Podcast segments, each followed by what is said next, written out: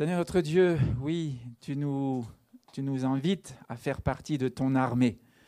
Tu nous invites à marcher pour toi.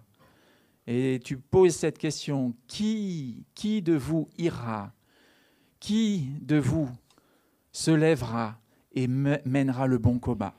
Seigneur, nous sommes ici parce que nous voulons nous encourager mutuellement à marcher avec toi. Nous voulons nous encourager mutuellement à prendre les bonnes décisions. Et Seigneur, euh, il est clair que dans notre monde, il y a bien des guerres, bien des luttes, bien des conflits.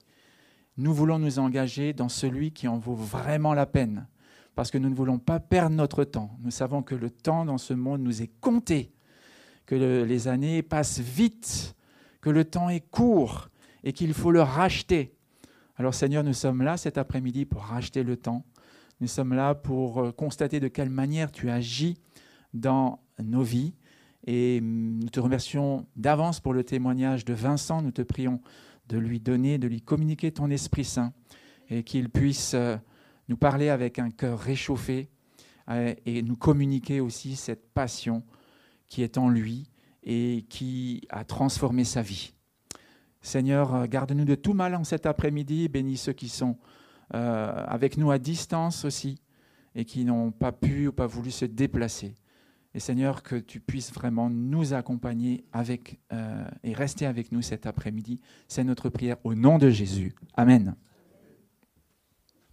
Vous pouvez vous rasseoir Enfin, j'imagine pour un peu de temps, je vais céder la parole à mon assistante, Pamela Loureiro pour un moment un peu particulier où vous allez, je crois, faire un peu mieux connaissance les uns avec les autres. Et voilà, bonjour. Ben, on va bouger un petit peu. J'ai déjà demandé à tout le monde qui est derrière de venir un petit peu plus. C'est pour la planète, c'est pour la chaleur humaine. Je vais vous poser quelques questions. Enfin, je vais vous poser des questions et on va faire un petit jeu qui s'appelle J'ai trouvé quelqu'un. Donc le but de jeu, c'est de vous faire connaissance. Je vais poser une question et vous devrez trouver quelqu'un qui euh, correspond euh, à la même, enfin qui a la même réponse que vous. Donc, celui qui a trouvé une personne peut dire j'ai trouvé quelqu'un. Alors, vous devrez trouver quelqu'un qui est né dans le même mois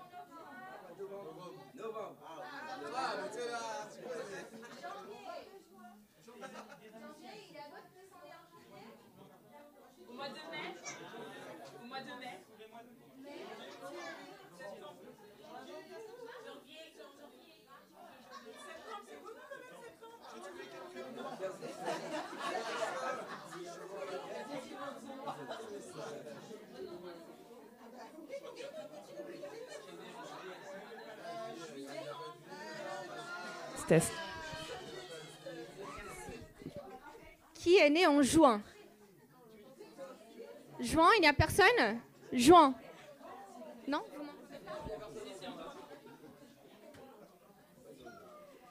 Alors, la question suivante. Cherchez quelqu'un qui habite ou qui a déjà habité dans la même ville que vous.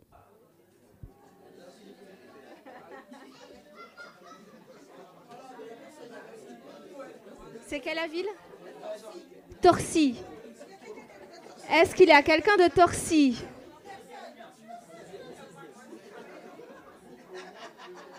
Est-ce qu'il y a quelqu'un du Brésil par hasard? Peut-être que je peux trouver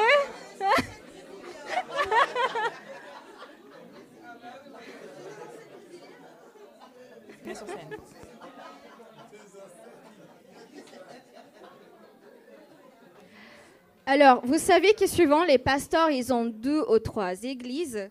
Donc, trouvez quelqu'un qui a le même pasteur que vous. C'est un peu facile, là. Hein?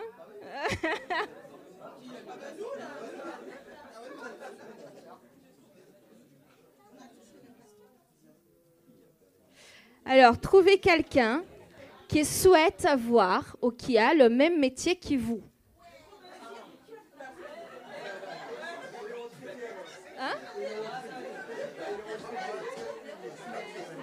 Bah, les retraités aussi, hein Bien sûr. Est-ce qu'il y a quelqu'un qui est à la retraite?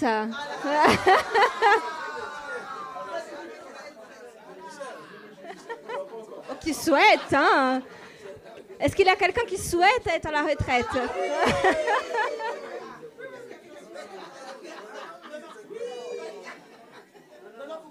Alors, trouvez, trouvez quelqu'un qui a le même nombre de frères et sœurs que vous.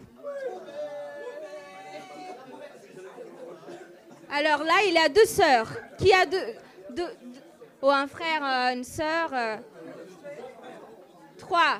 Là, c'est trois. Moi, j'ai trois aussi. Trois. Bah, c'est mixte, c'est mixte.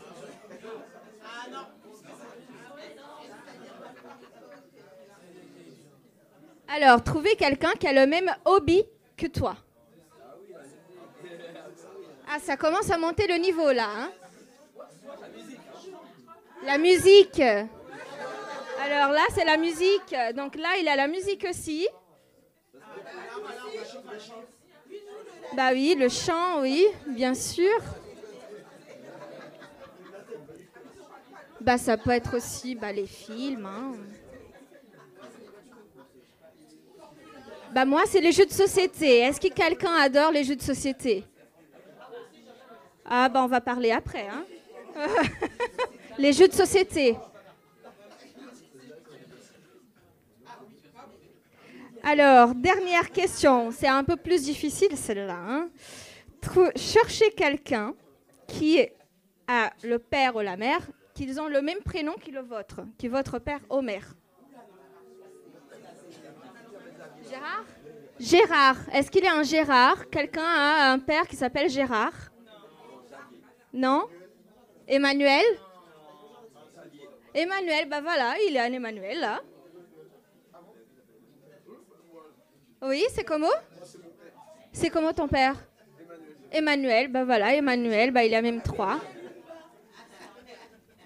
Bah c'est très bien, on a pu bouger un petit peu, on a pu sortir un petit peu de notre place et de faire connaissance. Donc maintenant, je vous invite à peut-être voilà, changer les numéros et puis continuer cette amitié au-delà de l'église de Créteil. Ah. Eh oui, on, a des étudiants qui sont pas loin de la retraite ici. C'est formidable, vraiment formidable. Il n'y a pas de problème. Eh bien, le moment est venu maintenant de, eh bien, d'entendre Vincent. D'entendre Vincent. Je pense que vous êtes tous euh, curieux de le voir, de l'entendre, et puis ben, préparez vos questions. Préparez vos questions parce qu'on aura un temps pour cela. Et la parole vous sera donnée. Donc, euh, c'est le moment maintenant de vous concentrer. Vincent, je t'invite à, me rejoindre. Merci d'avoir répondu à cette invitation. Euh, c'est vrai que ça fait oui, cinq semaines, je crois, à peu près, hein, même pas que je t'ai contacté pour te... même pas, allez, on va dire un mois, que je t'ai contacté pour te proposer ce challenge. Et je te remercie d'avoir accepté. Parce que je pense que le Seigneur euh, qui a voulu que tu sois là aujourd'hui. Je te laisse la parole.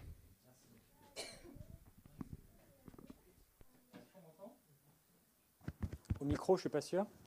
C'est bon? Ok. Bon, je suis très content d'être là. Merci pour votre accueil chaleureux.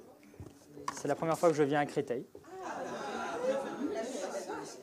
Depuis que je connais les églises, j'ai jamais vu une aussi grande église. Avec une, équipe technique aussi grande, parce que c'est impressionnant. Mais bon, euh, je vous fais toute confiance et je suis vraiment content d'être là. Euh, donc, euh, je m'adresse à tout le monde, mais je suis plutôt en train de parler aux jeunes, étudiants, lycéens. c'est pour ça qu'on m'a appelé. Et donc j'ai 33 ans. et je vais vous parler d'une thématique qui me tient particulièrement à cœur et qui s'appelle, que j'appellerais les bons combats.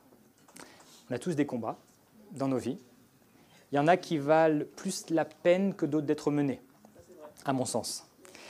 Et euh, alors, quand j'avais à peu près votre âge, on va dire pour ceux qui sont autour de la vingtaine, lycéens, étudiants, encore dans cette euh, période-là, c'était il n'y a pas si longtemps, est-ce que vous avez une idée de ce que je faisais? Alors, pas encore à 20 ans. Vous savez, même Tom Cruise, il a commencé quelque part. Hein. Euh, à votre âge, alors déjà, je n'étais pas croyant, mais alors pas du tout. J'étais, euh, on va dire plutôt même en colère contre les religions. J'étais plutôt euh, descendance du singe, théorie de l'évolution, Big Bang, ça me, convenait, on va dire. et j'aimais bien la nature, mais ça s'arrêtait là. Moi, je n'y voyais pas de créateur. Aujourd'hui, de me tenir devant vous comme ça, pour vous parler de l'expérience que j'ai vécue avec Dieu, c'est quelque chose. Et euh, je ne peux pas, trouver d'autre mot que gloire au Seigneur. Parce que vraiment, euh, il nous conduit par des chemins qu'on n'imagine pas. Et il amène, il appelle des gens à lui qu'on ne soupçonnerait pas capables de, changer ou de venir à lui. Et on va en parler ce soir. Euh, on va parler de notre foi, mais on va aussi parler des personnes qui peut-être ne connaissent pas encore Dieu. Et pourquoi c'est difficile parfois pour eux de le rencontrer. Euh, alors j'aimerais vous partager un peu rapidement un peu mon, parcours à partir de cet âge-là, à partir d'une vingtaine d'années. Euh, quand j'ai eu mon bac, j'ai commencé à préparer les sélections pour devenir pilote. C'était ce que j'avais en tête. Donc il y en a plusieurs pour faire ça en France. Et j'ai commencé par toquer à la porte de l'armée de l'air. et donc j'étais à la maison pendant à peu près une année où je, faisais beaucoup de sport pour me préparer au, niveau des sélections, je bossais mon anglais, je mangeais des batteries de tests psychotechniques, euh, je, faisais du simulateur de vol. Et puis, je me suis présenté aux sélections, je me suis dit, bon, je suis très prêt, ça va bien se passer. Et j'ai été recalé. Alors, je n'ai pas été recalé au niveau technique. Et je n'ai pas passé la visite médicale. Et alors ça, on ne peut pas faire grand-chose. Et lorsqu'on fait cette visite médicale qui élimine pas mal de candidats, qui est assez euh, complexe, il y a une étape où on vous met des électrodes sur la tête, on vous fait passer un électroencéphalogramme, et le mien a détecté une discrète photosensibilité, suffisante pour euh, me rendre inapte. Et alors, je me suis dit dans ma petite tête, peut-être que c'est lié au fait qu'il m'avait dilaté les pupilles avant. Parce que pour regarder votre fond d'œil, quand ils analysent vos yeux, c'est que c'est important pour les pilotes, eh bien, ils vous dilatent les pupilles avec un produit. Et il m'avait dilaté les pupilles avant. Bref, donc pour faire court, euh, quand j'ai eu les flashs stroboscopiques pour détecter les éventuelles crises d'épilepsie, tout ça, c'était un peu violent, les pupilles dilatées. Et donc euh, j'ai demandé une surexpertise médicale. Euh, et on m'a autorisé à pouvoir passer en surexpertise médicale, mais ça m'a pris six mois avant de pouvoir y aller. J'y suis allé, on m'a fait passer une nuit blanche, on m'a mis des électrodes de partout, on m'a dilaté les pupilles encore, et au final, tout était bon. Donc j'étais apte. Super, je repars dans le cursus. Moi, je me suis dit, c'est bon, je, rentre à l'armée le, mois prochain. Mon dossier repassé en commission, il est allé dans, des, différents endroits, et puis on m'a dit, bon, désolé, il n'y a pas assez de place, on ne peut pas vous prendre. Donc là, ça commençait à être chaud. Parce que là, en fait, avec tout ce temps, j'étais deux ans après mon bac, j'avais pas fait d'études supérieures, j'avais pas d'horizon professionnel, j'avais une situation familiale pas évidente à ce moment-là, mes parents étaient séparés depuis l'âge de 15 ans déjà, et c'était euh, quelque chose d'assez euh, lourd pour moi. Euh, il était urgent de lancer quelque chose. Donc, je lance les sélections pilotes marines, mais c'est tellement risqué que j'ai lancé quelque chose à côté.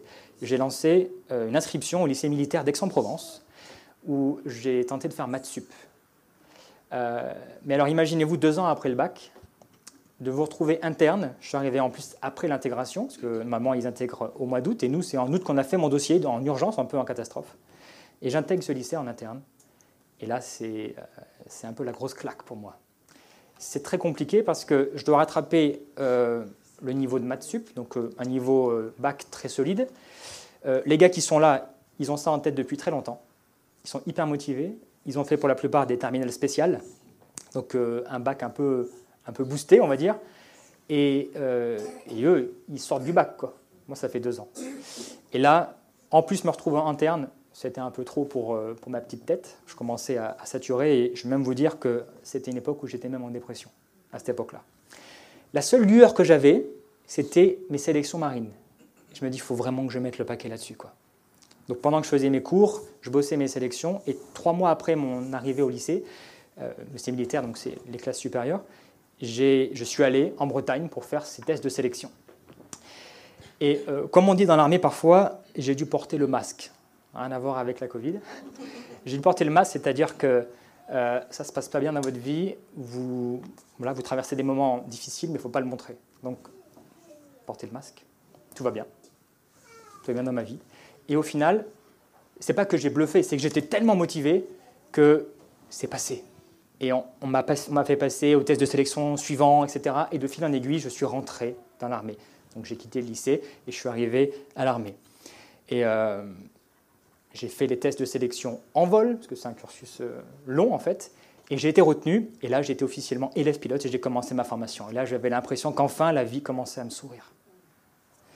Et donc je commence mon cursus, qui s'est déroulé en partie en France, en partie euh, aux États-Unis, là où j'ai rencontré mon épouse. Et euh, dans ce cursus-là, je ne sais pas si on pourra avoir le, PowerPoint aussi, dans ce cursus-là, j'ai appris beaucoup de choses. L'armée m'a apporté énormément de choses. J'ai appris la persévérance, j'ai appris la rigueur, j'ai appris à me relever des, échecs, parce que ce n'est pas une formation facile, mais d'apprendre à piloter des avions, euh, de, de, vivre dans cette troisième dimension, c'est vraiment un privilège incroyable.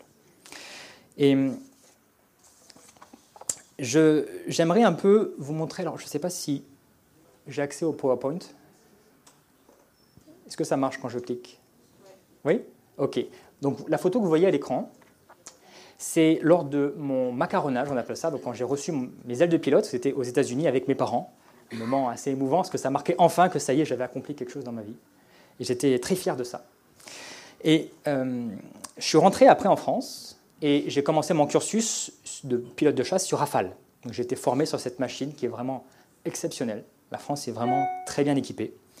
Et euh, j'aimerais vous montrer un petit peu ce que c'est que d'être pilote de chasse, mais en résumé.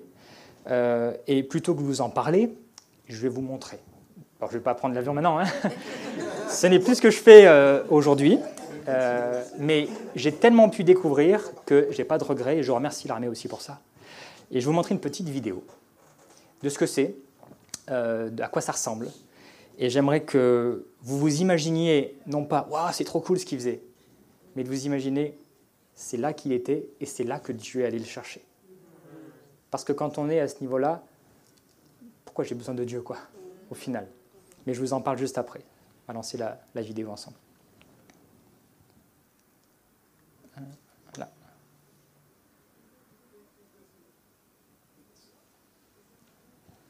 Bon, le temps que la technique trouve la, solution. On a un peu galéré. Hein.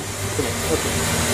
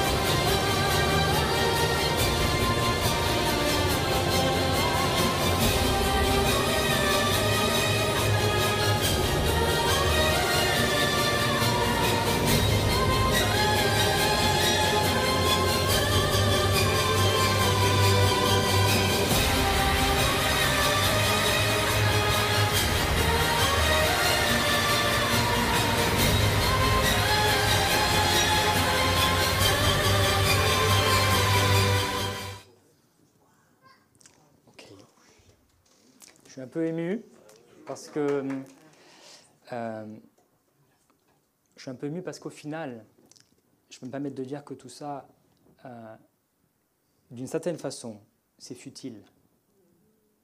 C'est futile parce que Jésus nous a dit là où est ton trésor, là sera ton cœur. Et il n'y a pas de mal en soi, mais c'est si c'est là où est votre trésor, comment Dieu pourrait trouver sa place là-dedans euh, Il a ajouté ces paroles qui, quand je les ai découvertes, quand j'ai découvert la Bible, que j'ai découvert tout ça, qui m'ont vraiment euh, bouleversé, que je voudrais partager avec vous. Euh, vous voyez l'image peut-être? Cette image-là, vous voyez, il y a différents endroits où vous pouvez poser votre regard dans le monde, où vous pouvez mettre votre énergie. Vous pouvez regarder dans le monde et dans tout ce qu'il offre de plus extraordinaire, où vous pouvez fixer vos pensées sur des choses plus éternelles, des choses qui vraiment valent la peine. Et euh, tout est une histoire de choix. Et dans la Bible, on trouve ces paroles qui m'ont vraiment bouleversé. Et que sert-il à un homme de gagner le monde s'il perd son âme? Et quand j'ai lu ça, ça m'a bouleversé.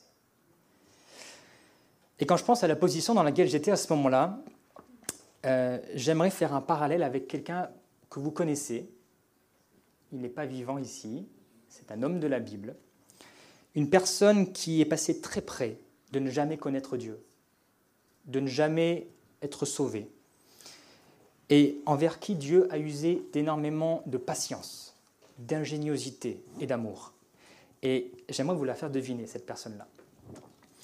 Alors déjà, c'était un païen. C'était quelqu'un qui, pour son temps, ne croyait pas au Dieu d'Israël. C'était un homme très riche, c'était un homme très influent, et personne sur la terre à son époque n'ignorait son nom. Je donne encore des indices. C'était, son prénom comportait 13 lettres. Ah, je crois qu'il y en a qui ont trouvé. Son prénom signifie que Nebo protège la couronne. Donc c'est Nebuchadnezzar.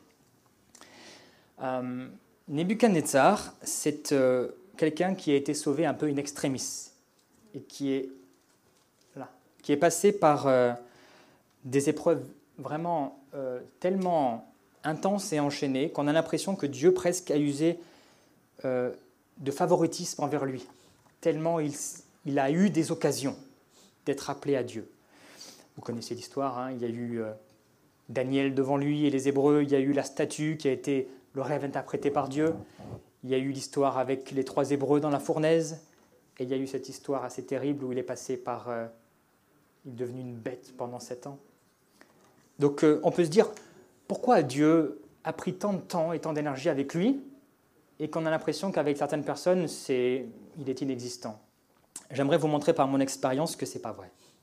Que vraiment Dieu utilise énormément d'énergie et d'amour pour attacher euh, ceux qui ne le connaissent pas à lui. Et euh, les paroles de Jésus sont très vraies quand il dit Mes enfants, qu'il est difficile à ceux qui se confient dans les richesses d'entrer dans le royaume de Dieu. Ce n'est pas seulement les richesses matérielles, vous comprenez bien. Ça peut être plein de choses que vous mettez dans votre vie comme étant votre source de de confiance, de stabilité.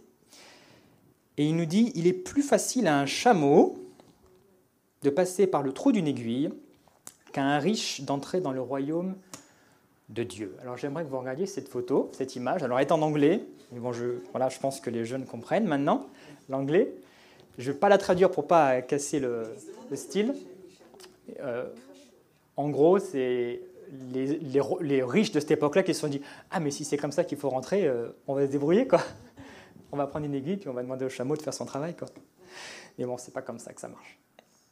Et donc, pour revenir à Nebuchadnezzar et faire le parallèle avec ce que j'ai vécu, il s'est mis en marche contre Jérusalem et il l'a assiégé. Et regardez bien, Nebuchadnezzar ne croyait pas en Dieu. Il était très fier de sa réussite. Vous vous souvenez ça dans le texte, n'est-ce pas? Il regardait son palais, il disait Waouh, les jardins suspendus de Babylone, c'est moi, quoi. Et moi, j'étais pas croyant et j'étais très fier. Et je rencontre mon épouse, Misaki, qui est japonaise, mais qui est croyante, chrétienne, adventiste du septième jour, s'il vous plaît. Moi, je ne sais même pas ce que c'est à cette époque-là. Hein. et qui a foi en Dieu et confiance dans la Bible. Alors très honnêtement, je me suis dit, il va vraiment falloir que je la ramène à la raison, quoi. Il va vraiment falloir que je lui montre que voilà, ça rime à rien tout ça.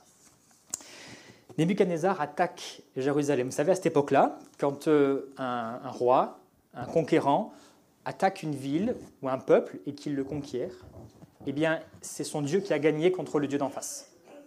Donc en fait, Nebuchadnezzar s'attaque au Dieu d'Israël. Et moi, je faisais ça aussi.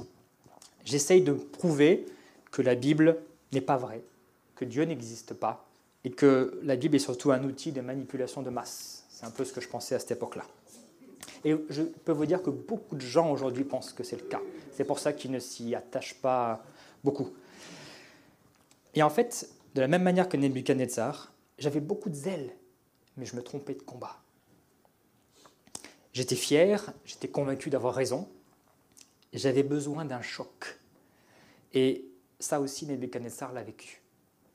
Donc vous vous souvenez de l'histoire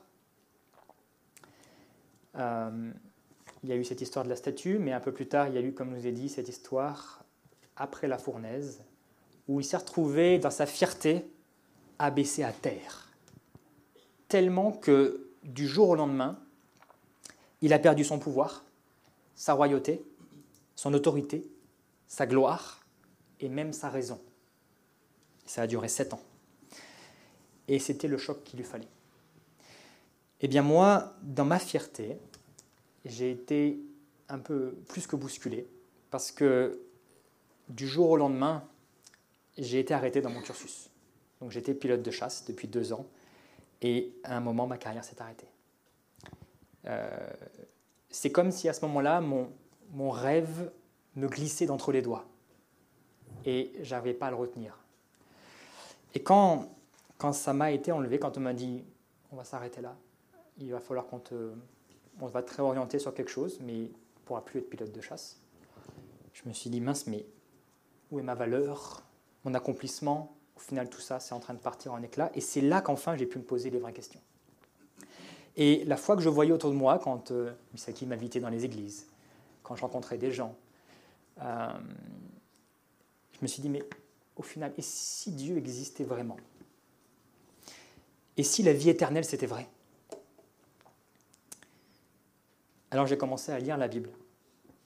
Un peu au début pour comprendre ses valeurs, parce que c'est quand même euh, important dans un couple de pouvoir se comprendre, et si elle fonde ses valeurs sur la Bible, quelque part, il fallait que je comprenne de quoi ça parle. Mais surtout pour savoir, est-ce que la Bible est vraiment fiable? Est-ce qu'on peut s'y fier? Parce qu'aujourd'hui, je pense qu'on est tous bien placés pour savoir que l'information n'est pas forcément facile à, fiabiliser. C'est difficile d'avoir les bonnes infos, on va dire. Il y a beaucoup de fausses informations et de désinformations. Donc pourquoi pas la Bible aussi, n'est-ce pas?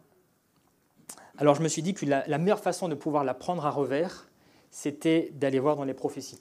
J'avais entendu parler, les adventistes, on ne passe pas un jour avec eux qu'on n'a pas entendu parler, n'est-ce pas, des prophéties. Et je me suis dit, il faut vraiment que je prenne la Bible à revers, je vais aller voir dans les prophéties, je vais aller voir si la Bible est vraie. Et donc j'ai pris le de Daniel, j'ai pris les encyclopédies et j'ai regardé. Je me suis dit, je vais voir si c'est vrai. Et j'avais entendu parler des manuscrits de la main morte, donc j'avais creusé aussi ce sujet-là. Et là, j'étais euh, abasourdi, quoi. incroyable. Comment peut-on prédire le futur avec autant de précision 2000 ans en avance? Même quand le Brexit est passé, là, vous étiez surpris? La Bible dit l'Europe ne sera jamais unie. Et ça, moi, ça m'a fait un choc. Je me suis dit, waouh, en fait, peut-être que c'est vrai. En bref, j'étais convaincu. Ok, Dieu existe. Et d'un coup, ma perspective a changé. Et les priorités n'étaient plus les mêmes. Je voulais toujours servir l'armée, je voulais toujours servir mon pays, mais maintenant je voulais que Dieu soit avec moi dans cette affaire-là. Et donc, euh, quelques semaines plus tard, autour de ma conversion, on va dire, on s'est marié. Et petit conseil, ne forcez pas, si vous êtes avec quelqu'un qui n'est pas croyant, ne le forcez pas à se baptiser avant. Ce sera peut-être un faux baptême.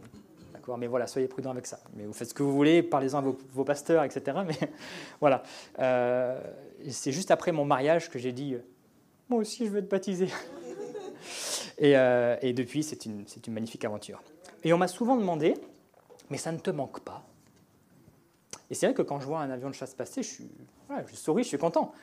Mais non, ça ne me manque pas. Et je m'étonne toujours de le dire parce que c'est comme si Dieu avait tellement remplacé la passion en moi par un, quelque chose de plus précieux, par un plus grand trésor, une plus grande motivation. Et donc non, ça ne me manque pas. Et je, dis souvent avec, bon, je ne sais pas si c'est de la poésie, mais avant, je regardais la Terre vue du ciel, parce que vous savez que les pilotes, ils regardent en bas, en fait. Parce que la Terre est belle quand on prend un peu d'altitude. Et voilà, je regardais la Terre vue du ciel. Et maintenant, je regarde le ciel depuis la Terre et j'en parle aux autres. Et comme dit Paul, à cause de lui, à cause de Christ, je me suis laissé dépouiller de tout, et je considère tout cela comme de la boue, afin de le gagner lui. Hum, c'est un peu ce que dit Nebuchadnezzar à la fin. Il nous dit, moi, je loue, j'exalte et je glorifie le Dieu des cieux. Attendez, je suis loin du texte. je me rapproche de vous. Dont toutes les œuvres sont vraies et les voies justes, et qui peut abaisser ceux qui marchent avec orgueil. Je tire une leçon importante pour notre thématique du bon combat. On peut être convaincu de mener le bon combat. On pourrait même être en train de marcher avec zèle, mais contre Dieu. Et contre celui surtout qui veut le plus notre bien. Mais ce qui est magnifique, c'est qu'en dépit de nos mauvais choix et de notre ignorance, eh bien Dieu continue d'avancer les projets de paix qu'il a pour nous, espérant jusqu'au bout que l'on parvienne à recevoir son amour. Et maintenant, j'aimerais vous parler un peu plus d'une autre facette des combats, parce que pour l'instant, je vous ai parlé de mon expérience de conversion, mais il y en a d'autres que vous vivez au quotidien et j'aimerais m'associer à ces expériences-là. Euh, donc en effet, parfois on peut se tromper de combat parce qu'on ne les discerne pas. Mais parfois aussi on peut les fuir parce qu'ils nous dérangent, parce qu'ils nous mettent au défi.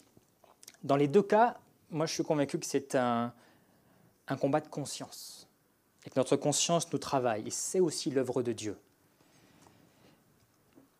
à force, vous savez, parfois d'étouffer la voix de notre conscience, on finit par plus l'entendre.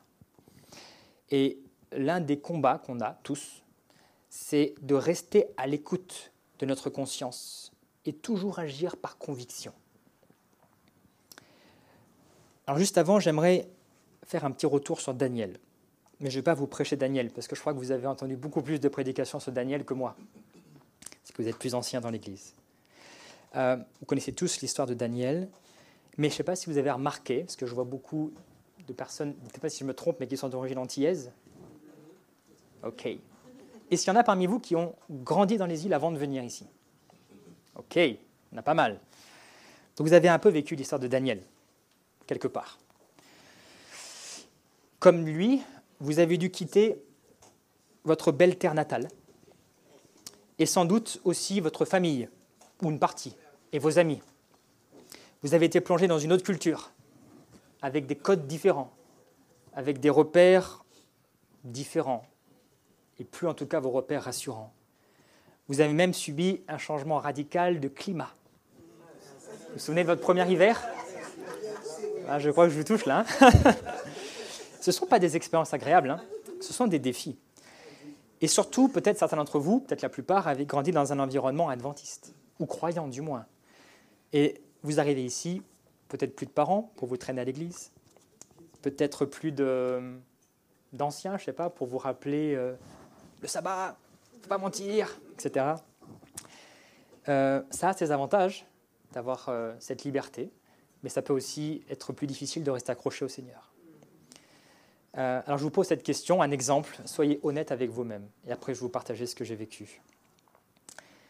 Imaginez-vous, pour ceux qui sont étudiants, qu'on vous annonce là, dans trois semaines, il y aura un examen, c'est samedi. Peut-être que certains, ça vous est déjà arrivé. Et c'est pas facile. Et c'est même un vrai combat Et là, je sais de quoi je parle, même si je n'ai pas vécu ce contexte scolaire, n'est-ce pas? C'est dans, un autre, dans un autre contexte. Mais il y a de la pression. Il y a la pression de l'école. Je pourrais, je pourrais avoir un zéro, je pourrais être viré pour un truc comme ça. Il y a la pression de la famille. Ils comptent sur moi. Ils m'ont envoyé pour ça. Il y a la pression financière. Peut-être que vous avez une bourse ou un crédit sur le dos pour payer vos études. Peut-être aussi le soutien même de vos parents qui ne partagent pas exactement votre foi euh, vis-à-vis du sabbat, par exemple. Vous pourriez vous dire, franchement, vaut mieux que je sois là et que je me prenne un zéro plutôt que je sois absent. C'est même un énorme dilemme. Et ce sont de vraies questions. Et vous êtes face aux autres, vous êtes face à vous-même, et vous êtes face à Dieu. Et dans ces moments difficiles, en effet, il est bon de se rappeler, si vous avez eu comme ça un environnement chaleureux et fraternel, sache pourquoi on t'a envoyé en France. Mais ce combat, Daniel lui aussi, il l'a vécu à sa façon. Après avoir dû quitter ses proches, de force. Peut-être qu'il en a même vu mourir sous ses yeux. Après avoir été déporté hors de son pays, confronté là-bas, loin de sa famille, loin de sa terre, loin du temple, loin de son peuple, il est confronté à une question de conscience. Vous vous souvenez, on l'invite à manger avec euh, le roi et tout ça, et il dit, ça va être compliqué tout ça. Là, je pense que je vais face à quelque chose qui va être euh, un, un non-retour pour moi, si je passe ce point-là, jusqu'où je m'arrête. Et on avait réussi à l'éloigner de beaucoup de choses, mais on ne pouvait pas l'éloigner de ça sans qu'il y mette son propre choix. Et donc Daniel avait décidé de s'accrocher à son Dieu, même en étant dans cette condition-là. Et donc on nous dit qu'il a pris la ferme décision de ne pas se souiller en consommant les plats servis à la table du roi et le vin de ses banquets. Et on nous dit, vous voyez le texte qui apparaît maintenant, il supplia alors le, chef des eunuques de ne pas l'obliger à se souiller. D'un côté, il était ferme dans ses convictions, il savait en qui il avait mis sa confiance, mais d'un autre côté, il était toujours respectueux. Il comprenait dans quel environnement il, euh, il était. Et c'est exactement ce qui m'est arrivé. Mais juste dites-vous, pareil pour les trois Hébreux. Vous pensez que quand la musique a commencé à retentir, que c'est là qu'ils ont commencé à, se dire Oula, faut faire le choix maintenant, je, fais semblant de fermer la C ou comment ça se passe? Non, c'est avant qu'ils sont accrochés à Dieu. C'est avant qu'ils ont fait leur choix. Ils ont fait le choix de rester euh, attachés à Dieu. Ils ont été comme des soldats, entraînés, pour ne pas lâcher au jour de la bataille. Et ça, c'est vraiment important pour nous. Et j'aimerais vous partager un proverbe. Je ne sais pas si vous le connaissez, mais moi, il m'avait beaucoup touché quand je l'avais lu. Si tu te laisses abattre au jour de l'adversité, ta force est bien peu de choses. Parce que ce n'est pas à ce moment-là, en fait, qu'on est en train de faire ses forces. Certains combats nous ont rendus plus forts, mais c'est parce qu'on a appris à rester attaché à Dieu dans les petites choses que quand les grosses viennent, on est prêt à prendre position. Et donc, quelque part, là, dans la foule, si on peut remettre l'image, il y a trois soldats de Dieu qui sont là. Et l'ordre est donné, et tout le monde va se prosterner et eux, ils vont rester là. Et ils vont dire cette phrase, j'aimerais bien qu'on la, la revoie ensemble, vous la connaissez, mais elle est quand même assez extraordinaire. Notre Dieu, celui que nous servons, peut nous délivrer de la fournaise ardente, et il nous délivrera de ton pouvoir, roi. Mais même s'il ne le faisait pas, sache, roi, que nous ne servirons pas tes dieux, et que nous n'adorerons pas la statue en or que tu as dressée je pense qu'il faut une sacrée dose d'entraînement pour pouvoir dire ça. Parce que je ne sais pas si vous vous rendez compte du contexte. Je ne sais pas si on peut même avoir un jour l'exemple dans nos pays de vivre ce genre de, choses. Je n'espère pas. J'espère pas. Et donc au final, tout revient, et c'est ce que je veux vous partager maintenant, à une question de conviction. Parce que tout ce qui n'est pas issu d'une conviction de foi est péché. Et donc c'est ce qui nous sépare de Dieu. Alors maintenant, je vais vous partager différentes choses. Deux expériences en particulier que j'ai vécues dans le cadre de mon travail et qui ont été vraiment euh, intenses. C'était un peu la, cocotte minute. C'était un peu le creuset. Quoi. Donc j'aimerais vous partager une expérience notamment autour du sabbat d'abord. Euh, je ne veux pas vous donner un modèle. C'est juste euh, le témoignage de mon expérience avec Dieu et ma propre conscience. Euh, vous connaissez le film Tu ne tueras point? Vous savez que c'est un adventiste qui est dedans. C'est la même idée en fait. C'est pas tant il faut refaire pareil que lui, c'est qu'il donne un exemple d'une conscience personnelle qu'il a voulu défendre.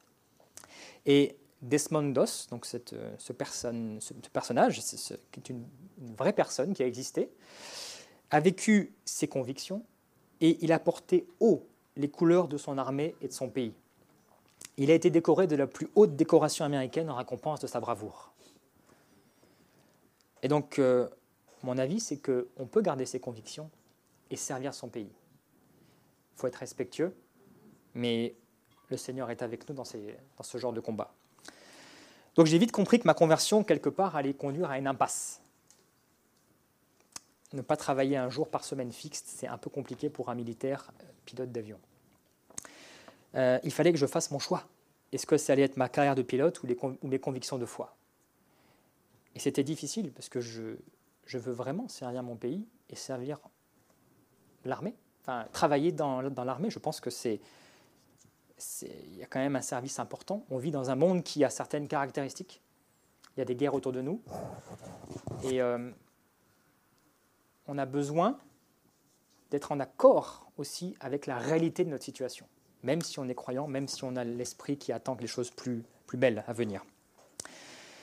Donc ça a été un long combat avec moi-même, et il y a eu des moments difficiles, des entretiens délicats, mais au final, vraiment Dieu est là. Dieu a été là. Et je vais faire court, je vais vous résumer en fait, on va dire le moment un peu critique de ce combat-là. Mais je remercie l'armée de m'avoir permis de continuer à servir mon pays, tout en vivant ma foi pleinement. Je pense que c'est ça la vraie laïcité. Mais bon, ça c'est mon commentaire.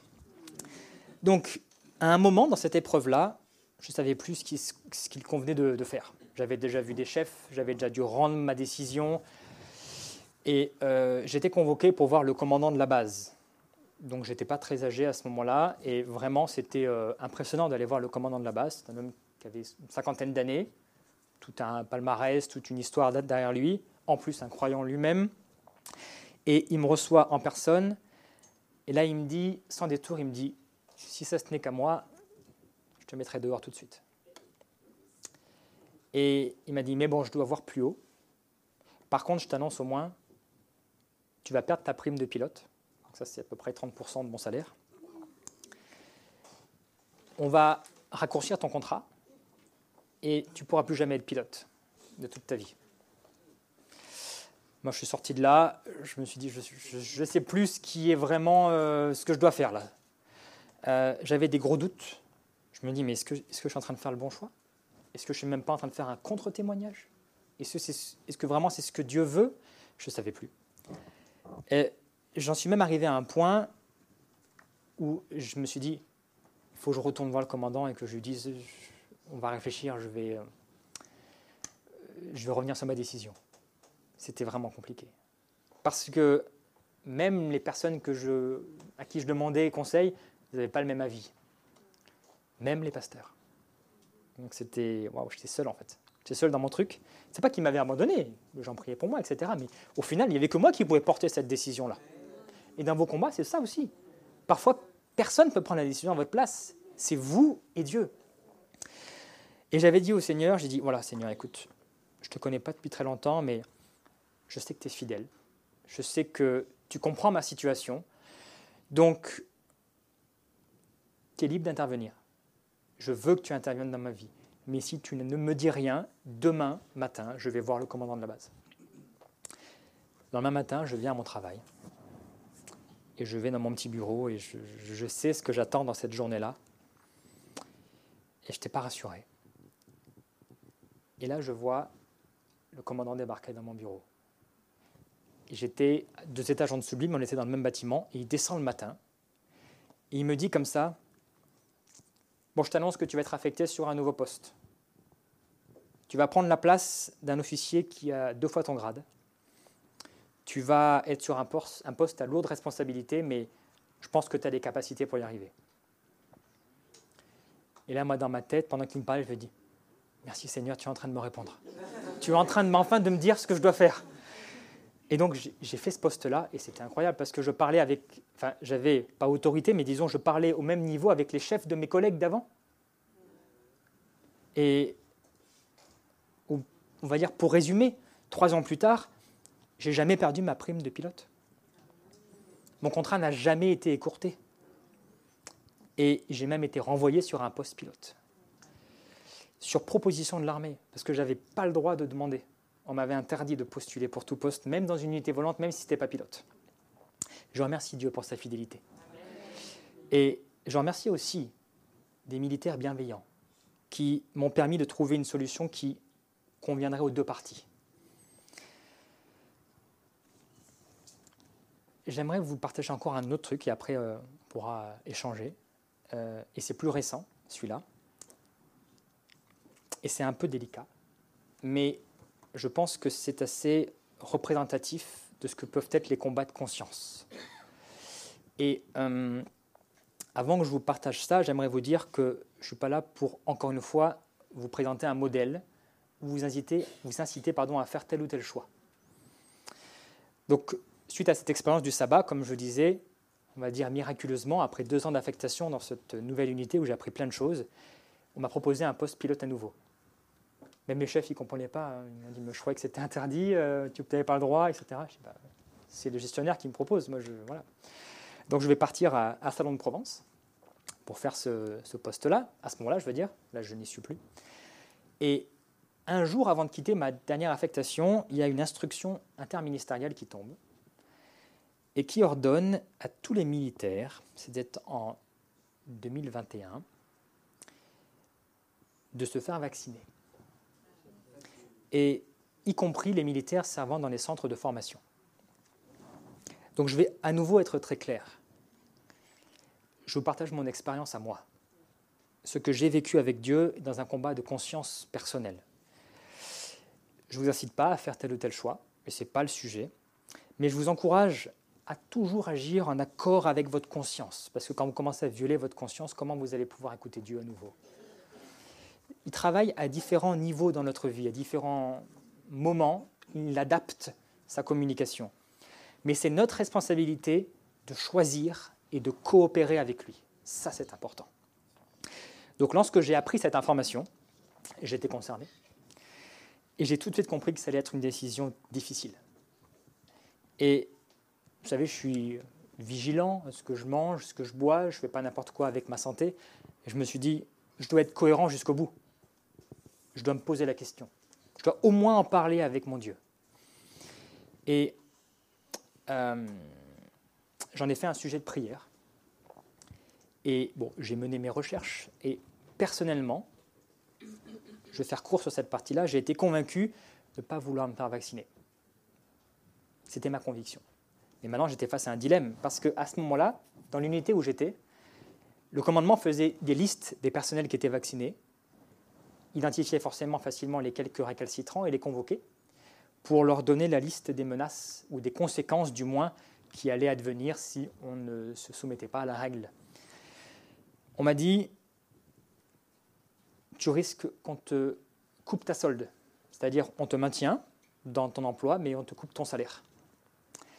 Euh, on te mutera à effet immédiat. Tu n'as pas le temps d'organiser ton déménagement, tu n'as pas le temps de préparer ta famille, tu laisses tout et tu pars là où on te dira. Et on te donnera des jours d'arrêt. Les jours d'arrêt, c'est euh, comme une sorte de prison militaire. On vous laisse consigner sur la base et vous n'avez pas le droit de sortir et vous avez des tours de service, vous faites des, tâches punitives, on va dire. Beaucoup à ce moment-là ont dit euh, Ok, allez-y. Même s'ils n'étaient pas convaincus. D'autres l'ont fait avec conviction. L'important, c'est la conviction. Et là, j'ai eu un deuxième combat. La tentation de faire un faux passe. C'était tellement facile. On avait les bons contacts, on savait où est-ce qu'il fallait aller, on disait juste euh, les bons mots et puis on avait un vrai passe et l'injection était à la poubelle. Mais l'idée était clairement malhonnête, mais c'était très tentant. J'évite tous ces problèmes-là mais je ne profite pas du combat. Et je mène le mauvais combat, à mon sens. Donc là, j'ai accentué ma prière et je dis Seigneur, là, il faut vraiment que tu interviennes. Je vais être le seul de cette base-là. ils vont, faire de moi un exemple. Ils vont me ils vont mettre sur la place publique. Ils vont faire de moi voilà, un, cas d'école, on va dire. Comment on va, on va traiter ceux qui sont récalcitrants. Et tous les matins, j'ai pris cette habitude-là, j'écoute ma Bible. Quand je vais au travail, sur mon vélo, sur, euh, dans ma voiture, j'écoute la Bible.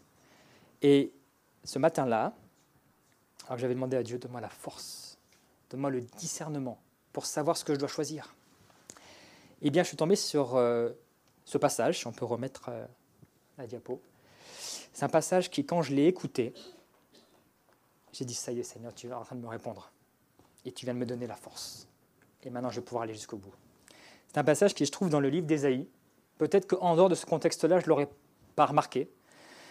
Mais c'est un passage qui dit ceci. Qui de nous peut rester en présence de ce feu qui consume Qui pourra séjourner auprès de brasiers éternels?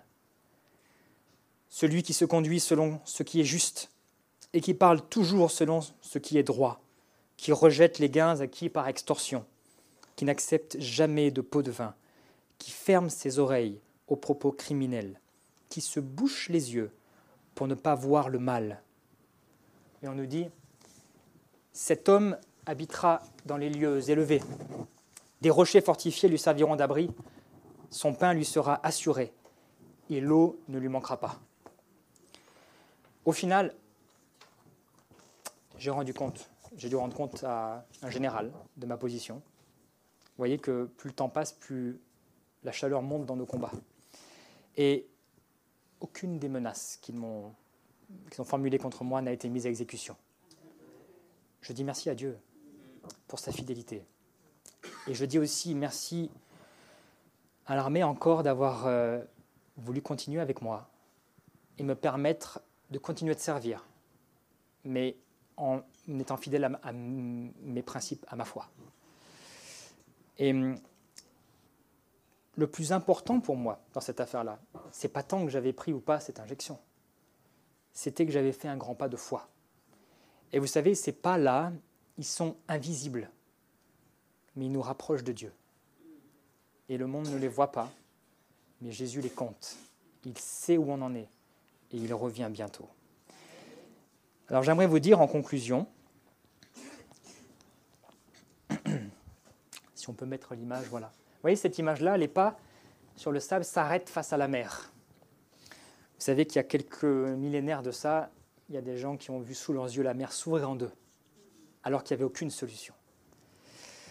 La conclusion est à la fois simple et profonde. C'est un verset que je voudrais partager avec vous. Le chemin le plus sûr. Si vous endurez la souffrance alors que vous faites ce qui est bien, c'est une grâce devant Dieu. De fait, c'est à cela que vous avez été appelés, chacun de vous. Parce que Christ aussi a souffert pour nous, vous laissant un exemple afin que vous suiviez ses traces. Et Jésus a donné, vous savez, cette règle d'or qu'on aime bien rappeler et qui est très importante, mais qui était un peu l'opposé de la pensée de son temps. À son temps, on disait ne faites pas aux autres ce que vous ne voulez pas qu'ils vous fassent. Et Jésus a donné un commandement positif. Il a dit faites aux autres ce que vous voudriez qu'ils fassent pour vous. Et donc, combattez, c'est mon message. Combattez le bon combat et mettez votre énergie pour rester attaché à Dieu et pour promouvoir ses principes et ses valeurs, parce que son royaume vient. Et j'aimerais qu'on soit tous là-haut, ensemble.